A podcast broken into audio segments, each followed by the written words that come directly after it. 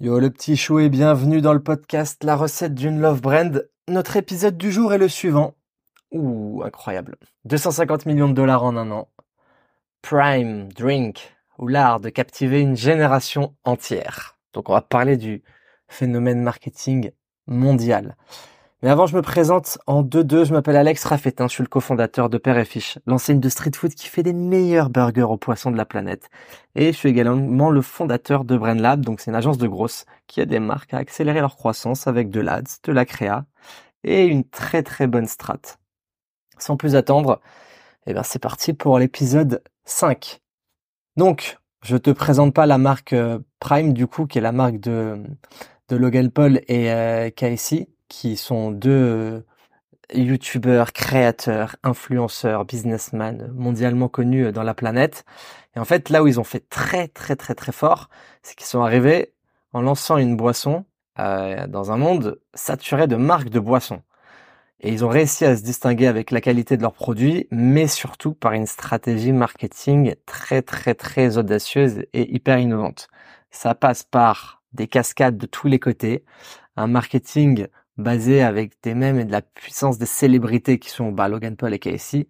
Et euh, ça donne un truc euh, où euh, ben ça fait beaucoup beaucoup d'argent puisque ils ont réussi à se propulser quasiment au sommet en très très peu de temps, dépassant un maximum de leurs concurrents qui étaient déjà établis depuis plusieurs temps. Alors comment Mais comment cette marque a-t-elle pu exploser en si peu de temps et quelle a été la stratégie? C'est parti, roulement de tambour. Premièrement, la création de la marque. Donc si on remonte le temps jusqu'au 19e siècle, les figures influentes de la culture populaire étaient des écrivains. Ces écrivains, c'était un peu les youtubeurs de leur époque. Ils avaient des audiences massives avec leurs essais, leurs romans, leur poésie.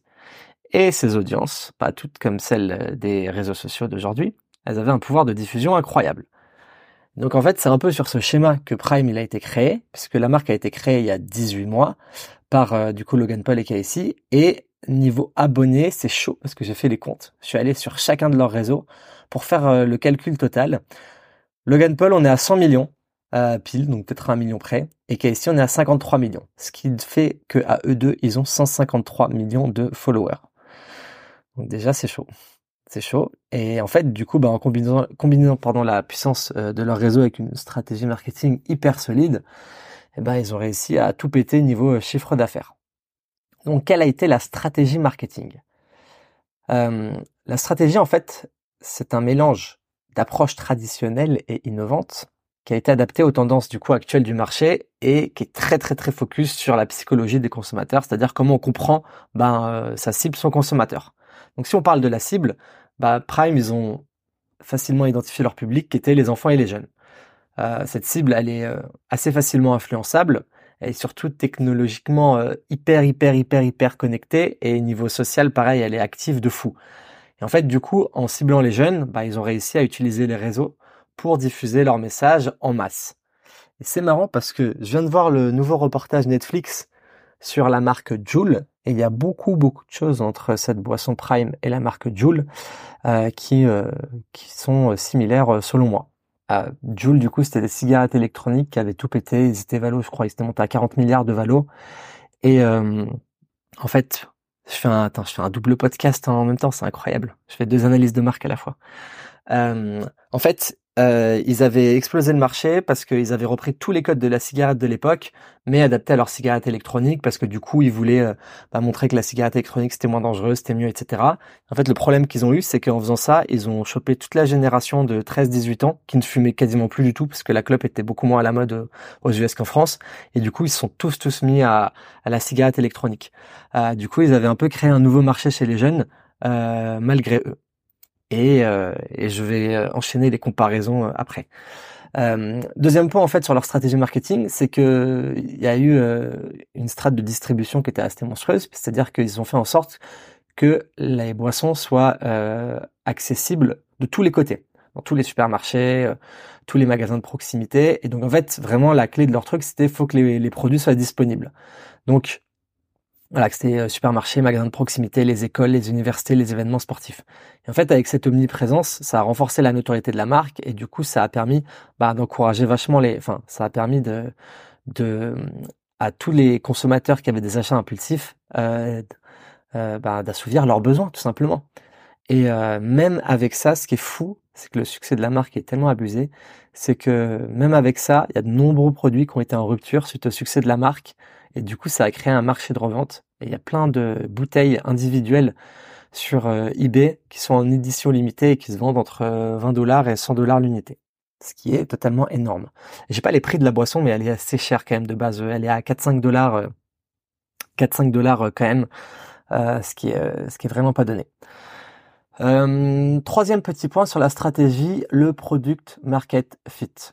Donc en fait, Prime, ils vendent pas une boisson, ils vendent une expérience et un lifestyle. Donc en fait, le marketing, il se concentre pas uniquement sur le goût ou les avantages pour la santé de la boisson, mais aussi sur ce que la boisson représente, la jeunesse, la rébellion, l'individualité. En fait, ça permet de créer une connexion émotionnelle, un lien émotionnel vraiment avec le public cible, les incitant du coup à choisir la boisson, bah pas juste pour sa saveur, mais aussi pour la marque et tout ce que ça symbolise.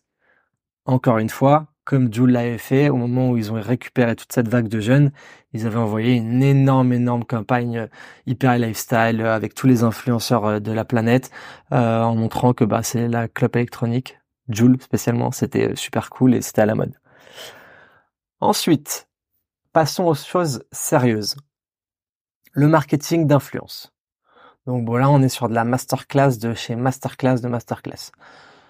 Euh, bon bah en fait tout simplement euh, vu que déjà on a deux des plus gros influx de la planète qui ont lancé cette marque, euh, bah, ils ont appelé euh, tous les autres influx de la planète, dont notamment beaucoup beaucoup sont de leurs potes, sont leurs potes. Donc en fait, ils ont ciblé tous tous les influenceurs qui sont populaires parmi les jeunes. Et bah, du coup, ça a donné des centaines de placements influenceurs, de vidéos YouTube, voire même des milliers sur la marque. Et du coup, bah, en s'associant à eux, Prime, il a pu toucher instantanément des millions de consommateurs potentiels. Donc sur la ma newsletter, j'ai fait un petit screen, mais on voit que sur les YouTube Shorts, on a des vidéos qui sortent des 9 millions, 32 millions, 11 millions, 17 millions, 17 millions de vues, 35 millions de vues. Bref, 69 millions de vues. C'est n'importe quoi. Donc en fait, niveau influence, ils ont vraiment, vraiment, vraiment fracassé le marché en allant euh, ben, récupérer. Euh, là, il y a même plus de strates de, de collab payante ou de ou de micro-influx ou quoi. C'est que quand tu es parmi les plus influents de la planète, déjà toi, ben, je pense que tu as accès à n'importe qui hyper, hyper euh, facilement. Un autre point, du coup, qui les a vraiment vraiment aidés dans leur strat, et j'ai trouvé ça très intéressant. Eux, ils aiment bien faire ça. Moi, je suis pas trop fan de ce truc. Enfin, je suis pas assez à l'aise avec ça. Faudrait que je teste un peu. C'est euh, la controverse. C'est-à-dire qu'en fait, ils ont très très très habilement utilisé la controverse comme levier marketing. Donc, au lieu de l'éviter, ils l'ont exploité à fond pour attirer l'attention des médias, générant ainsi un max de publicité gratuite. Et du coup, ben, Logan Paul et Jake Paul, euh, les deux frères, ils utilisent déjà ce levier depuis euh, très très longtemps, depuis leur début. Et bon, ça leur reste bien parce que les, deux, ils ont une croissance euh, en termes de, de notoriété et même de carrière de business qui est totalement monstrueuse. Et il y a une analyse de Marketing Mania euh, qu'il a publié il y a quelques années sur Jake Paul, qui représente bien leur stratégie vraiment très controversée. Euh, mais qui euh, du coup montre à quel point à quel point c'est des génies. Et du coup, pour vous donner un petit exemple, euh, il y a un événement qu'ils avaient fait à Copenhague où, où Paul et Casey ont demandé aux fans de leur lancer des bouteilles Prime vides, comme s'ils étaient grave en colère contre la marque, ils les insultaient et tout, en mode énorme bad buzz. Et du coup, ils ont pris, ils ont demandé à tous les fans de filmer, et eux, ils ont partagé la scène sur les réseaux. Et donc, les petits médias là, les petits médias qui adorent quand il y a du sang qui coule de tous les côtés, bah en fait toute la planète euh, s'est empressée de partager cette news en mode euh, ouais ils se prennent un bad buzz euh, la marque je sais pas ils ont fait n'importe quoi bref. C'était totalement fake mais du coup ils se sont mangés une notoriété qui leur a généré ben des dizaines de millions d'impressions totalement gratuites pour la marque. Donc coup de génie. Derrière ils ont expliqué qu'en fait c'était totalement une mise en scène et euh, bah du coup, pour le coup, même si c'est risqué, eux, niveau notoriété et euh, toute la curiosité que ça a généré autour de la marque, ça a carrément compensé euh, les éventuels inconvénients. Et notre cher Logan Paul, il nous dit, peut-être que si vous ne comprenez pas la blague, vous êtes la blague. C'est-à-dire que du coup, ils se foutent bien de la gueule des médias et en fait, eux, c'est un peu leur fond de commerce qu'ils utilisent à fond, fond, fond. et du coup, un autre point sur la strat, c'est que, qu'est-ce que je voulais dire déjà? Tiens donc, en plus, je suis en première prise, je ne peux pas me rater. Ah oui, c'est bon. Euh, c'est qu'en fait, après, ils ont une énorme croissance par le bouche à oreille aussi. Euh, donc, euh, du coup, c'est un point essentiel de leur succès chez les jeunes. C'est qu'en fait, le bouche à oreille, ça passe en trois étapes entendre, acheter, évangéliser. Entendre. Ben, les influenceurs, ils introduisent la marque à des millions de personnes. Tu as des événements controversés qui également suscitent l'intérêt autour de la marque acheter. Bah, du coup, après avoir découvert le produit, les consommateurs, ils sont incités à l'essayer. Et du coup, vu que la marque, elle est présente de tous les côtés, euh, et qu'en plus, il y a sa promo comme boisson, euh, et ils en font sa promo comme une boisson saine, ça pousse les, ça pousse, pardon, les jeunes à l'acheter. Et du coup, euh, ça renforce aussi toute la curiosité qu'il y a autour de cette marque. Et le troisième point, c'est évangéliser. Bah, du coup, les consommateurs qui sont satisfaits deviennent des ambassadeurs, ils partagent leur expérience positive et ils amplifient ainsi la portée du produit. Euh, en plus de ça, bah, du coup, vu que c'est un produit qui est cool, c'est à la mode et c'est avec les top influx de la planète du moment, bah, les gens sont hyper fiers de se montrer euh, avec leur petite boisson prime. Comme à l'époque, euh, Starbucks a énormément buzzé sur ça aussi. Comme quand on nous ramenait des pulls Abercrombie de des États-Unis quand nos potes y allaient à l'époque où la marque n'était pas en France comme toutes ces tendances où je sais pas il y avait les hand spinners le je sais plus comment il s'appelait là, le Power Balance, là, le bracelet connecté. Bref, là on est vraiment vraiment sur un top euh, produit du moment. Du coup, bah la marque elle a optimisé euh, à fond le bouche à oreille grâce au réseau, euh, aux influenceurs, au marketing général, et du coup ça a entraîné une croissance phénoménale pour la marque. au final, la marque a fait 250 millions de dollars en 2022 sur sa première année d'activité. Tout ça, du coup, en partie bah, grâce au contenu et à l'influence. Et euh, niveau budget marketing, euh, j'ai pas trouvé les chiffres, mais je pense que la marque elle a dépensé moins d'un million à l'année euh, parce que j'ai trouvé du coup une info à peu près similaire, c'est que Prime ça fait partie du groupe Congo Brands. Euh, qui a quelques marques de boissons, toujours un peu associées au délire sport, etc. Boissons énergisantes.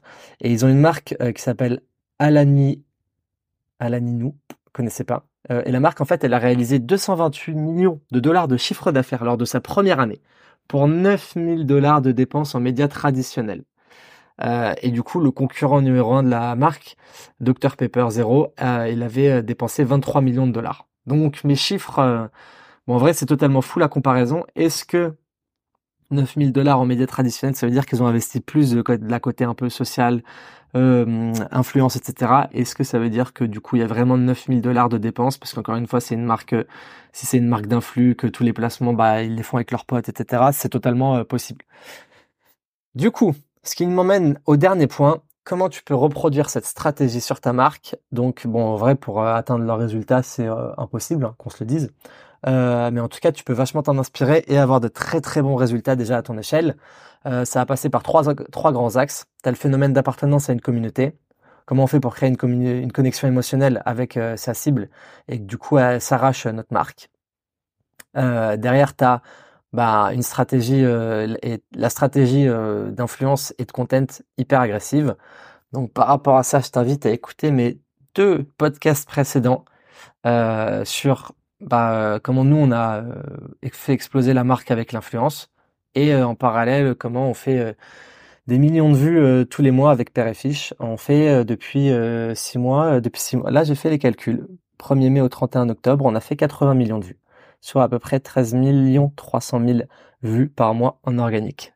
Ce qui est plutôt pas trop mal, sachant qu'on n'a pas de budget marketing. Euh, et donc ouais, j'ai, tu peux écouter les deux podcasts du coup par rapport à ça parce que c'est carrément euh, ce que la, bah, ce que Prime a fait à une toute autre échelle. Euh, mais du coup, euh, voilà, création de communauté, influence, stratégie de contenu hyper hyper agressive. De toute façon, tu verras sur, il y a beaucoup beaucoup d'exemples de strates de content sur le podcast parce que c'est un peu le nerf de la guerre. Et après, le dernier point sur lequel je ne suis pas du tout expert, c'est ne pas avoir peur du coup de faire des opérations marketing controversées. Euh, voilà. En conclusion, la stratégie marketing de Prime est un exemple parfait de la manière dont on peut se démarquer facilement de la concurrence. Ça passe par du coup une compréhension profonde de son public, une stratégie d'influence hyper agressive et un marketing innovant.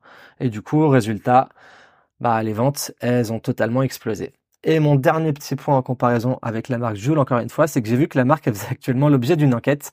Comme Joule à l'époque, ils se sont pris des millions de dollars de procès, voire euh, ouais, des, je me demande si c'est peut-être pas même un milliard, je vais pas dire de bêtises, mais des procès de tout, tout, tous les côtés. Et Prime, c'est parce que du coup, la boisson, elle contiendrait jusqu'à 5 portions de café, ce qui fait que c'est beaucoup plus fort qu'un Red Bull. Et pour les petits enfants de 13 ans, c'est peut-être pas forcément le, truc idéal qu'ils devraient boire. 15 minutes. Bon bah écoute, je suis plutôt content de ce, temps parce qu'il y avait pas mal de choses à dire. Euh, c'est fini pour aujourd'hui. Merci d'avoir écouté ce podcast, de m'avoir accordé un peu de ton précieux temps et je te dis à très vite. Gros bisous